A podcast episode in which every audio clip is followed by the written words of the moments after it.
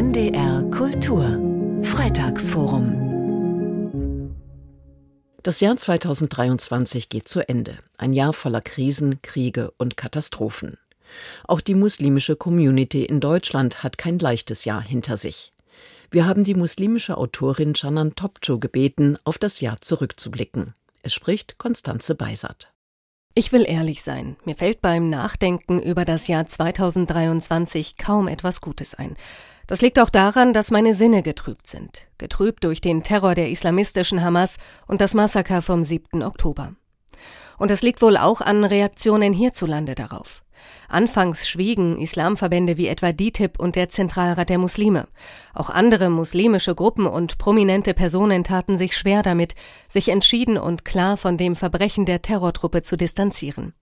Erst nach harscher öffentlicher Kritik folgen Solidaritätsbekundungen, und diese klangen häufig auch noch halbherzig und unaufrichtig. Statt Solidarität mit Juden zu bekunden, verteilten Islamisten in Berlin freudig Baklava, skandierten antisemitische Parolen auf Kundgebungen in Hamburg, Frankfurt und andernorts. Damit nicht genug. Bärtige Männer und mit Schleiern verhüllte Frauen forderten auf öffentlichen Plätzen mit Allahu Akbar, Gott ist Großrufen, das Kalifat in Deutschland. Das sind leider die Ereignisse, die in meinem Gedächtnis haften geblieben sind von diesem Jahr. Und das finde ich gruselig.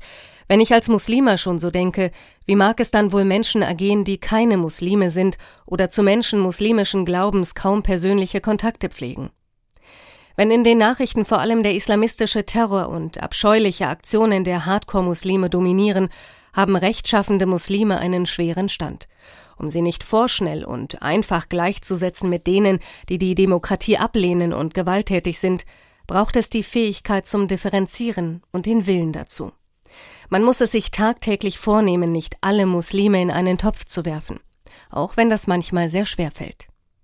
Was bitte soll man denn auch denken, wenn der türkische Staatspräsident Erdogan die Terrororganisation Hamas als Widerstandsbewegung bezeichnet? Und was, wenn der oberste Chef der türkischen Religionsbehörde Dianet, deren Imame in Deutschland predigen, sich ungehemmt antisemitisch äußert? Israel sei der rostige Dolch im Herzen der muslimischen Welt, erklärte der Dianet-Vorsitzende Ali Erbasch allen Ernstes. Diejenigen, die angeblich im Namen Allahs Gewalt verherrlichen und aktiv Gewalt ausüben, sind verantwortlich für das negative Image von Muslimen. Aber sind nur sie es? Haben nicht auch die rechtschaffenden und friedvollen Muslime eine Verantwortung? Über diese Frage ist im zu Ende gehenden Jahr viel diskutiert worden, öffentlich und auch in meinem privaten Umfeld. Sollten sich Muslime stets zum Terror der islamistischen Hamas positionieren? Die Muslime, die das ablehnen, argumentieren so. Wir haben mit dem Terror nichts zu tun. Warum sollten wir uns also davon distanzieren? Viele aus dieser Gruppe weisen hingegen entschiedener auf den wachsenden antimuslimischen Rassismus hin. Ich denke anders. Die klare Verurteilung islamistisch motivierter Morde und Verbrechen ist wichtig, um ein Zeichen zu setzen, adressiert an all diejenigen, die Muslime pauschal mit Gewalttätern gleichsetzen.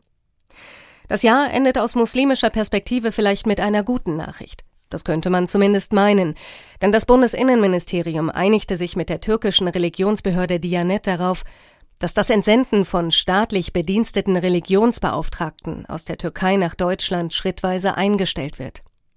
Beim genauen Prüfen dieser Vereinbarung zeigt sich jedoch, es handelt sich um alten Wein in neuen Schläuchen. Denn die theologische Ausbildung von Imamen, die langfristig in allen rund 1000 DITIB-Moscheegemeinden arbeiten sollen, wird in Deutschland unter der Fachaufsicht der DITIB stattfinden. Der Moscheeverein DITIB ist zwar ein nach deutschem Recht eingetragener Verein. Wer sich aber in den Strukturen dieses Islamverbandes auskennt, weiß, dass die Strippen nach wie vor in Ankara gezogen werden. Also doch keine so gute Nachricht, mit der 2023 endet. Inshallah, hoffentlich ist das kein schlechtes Omen für das neue Jahr. Sie hörten einen Jahresrückblick von Canan Topçu. Es sprach Konstanze Beisert. Nachzuhören und nachzulesen jederzeit im Internet unter ndr.de-kultur. Und das Freitagsforum hören Sie jeden Freitag um 15.20 Uhr bei NDR Kultur. NDR Kultur